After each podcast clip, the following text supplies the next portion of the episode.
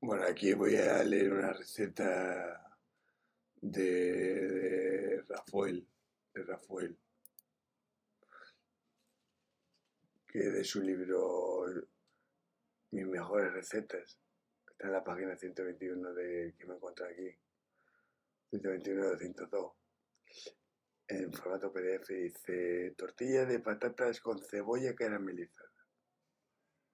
Y dice así. Aquí una receta triunfadora, importante. La sartén debe ser antiadherente y tiene que estar en perfectas condiciones. La mínima ralladura llevará la tortilla al carajo. Tiempo 2 horas y 30 minutos para cuatro personas. Dificultad media. Y dice algo así como ingredientes. Un kilo de cebollas de figueras, 200 mililitros de Pedro Jiménez.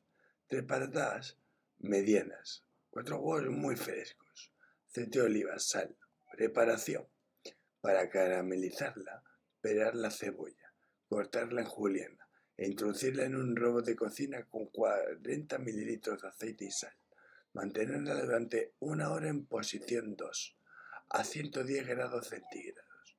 Transcurrido este tiempo, agregar el Pedro Ximénez, y mantener, una hora más en posición 2 a 115 grados centígrados. Reservar la cebolla caramelizada cubierta de aceite en el frigorífico. Pelar las patatas y cortarlas en medias lunas.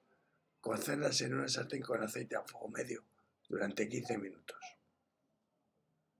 Cuando cojan color, añadir dos cucharadas de cebolla caramelizada y cocerlo todo junto durante un minuto. Escurrir en un colador y pasar a un cuenco. Añadir al cuenco los huevos y un pellizco de sal. Batir enérgicamente con un tenedor. La patata debe quedar bien impregnada de huevo. Colocar una sartén al fuego con una gota de aceite y cocer la tortilla a fuego medio bajo hasta que esté al gusto bastan pocos minutos. Darle la vuelta para cocerla por ambos lados. Esta es. Aquí sale una foto y tiene una cacho de pinta más rica.